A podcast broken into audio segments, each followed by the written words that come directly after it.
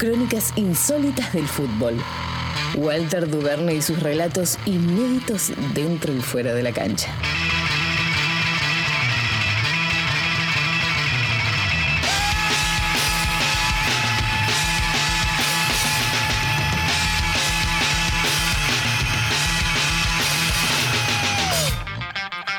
Y nos metemos en el capítulo número 8 de las crónicas insólitas del fútbol, que la titulamos de la siguiente manera. El decano clasificó sin su camiseta, pero con la celeste y blanca.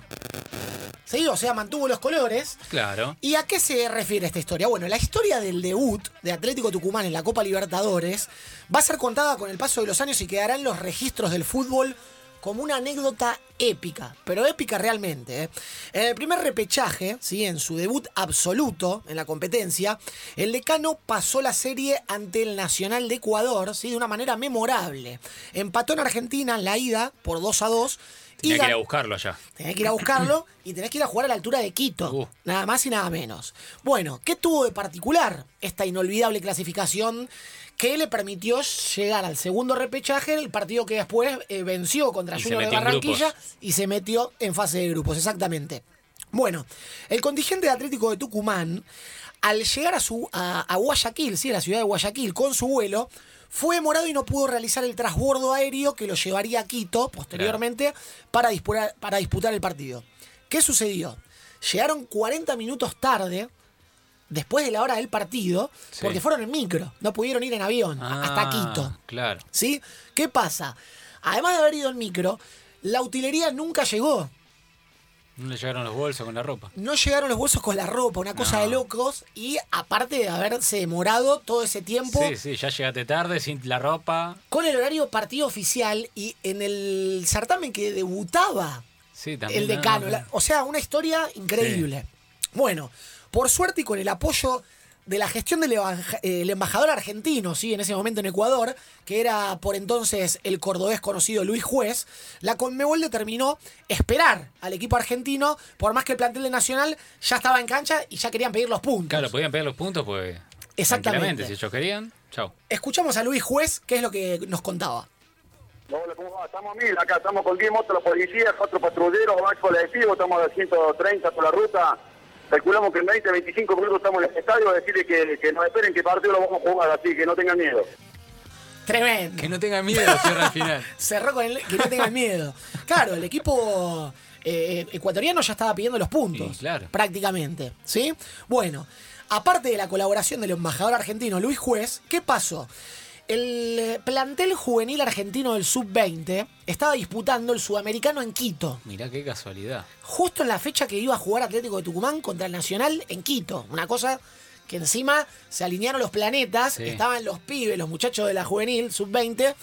¿Y qué pasó? Le llevaron toda la pincha para jugar Atlético de Tucumán ese partido. Decí que Atlético Tucumán juega con celeste y blanco. Porque mirá si eh, juega con otro color. Totalmente. Por eso el título de esta crónica. Jugó con la celeste y blanca, pero no con la camiseta de Atlético. Tremendo. Una cosa de locos. Bueno, si bien eran los mismos colores, como ya bien mencionamos, se antepuso ante todas las adversidades Atlético Claro. de Tucumán y con un gol de San Pedri a los 18 minutos del segundo tiempo pasó la llave y pasó al segundo repechaje contra Junior de Barranquilla.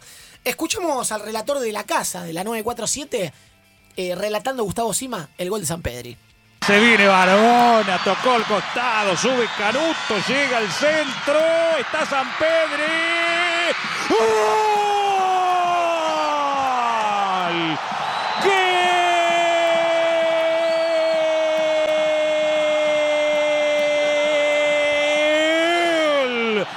Atlético Tucumán. Por fin llegó el gol de Fernando Sampedri. Deliran en Quito, repercute en el Jardín de la República. Tucumán. Los de Atlético celebran. 1 a 0 gana en Quito. A los 19 minutos casi de la segunda parte.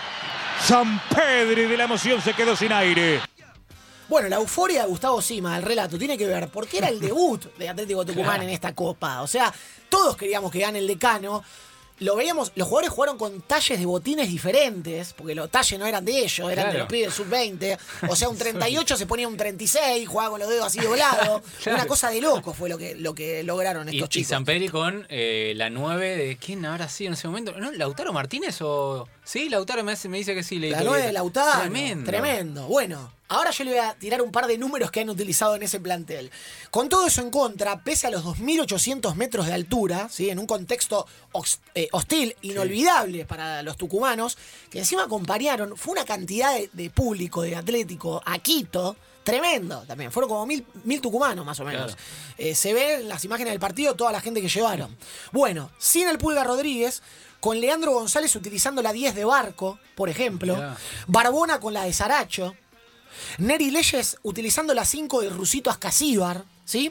Bueno, se dieron el gusto de haber ganado, haber pasado la, la fase, eh, el repechaje, ¿sí? Que después eh, dispu- ingresar disputó a- el segundo repechaje contra Junior de Barranquilla y después ingresó a la fase de grupos. Histórico. O sea, épica eh, la copa que, que, que, bueno, que disputó en su debut Atlético Tucumán. Y de esta manera termina, culmina aquí la octava crónica insólita del fútbol en ataque futbolero.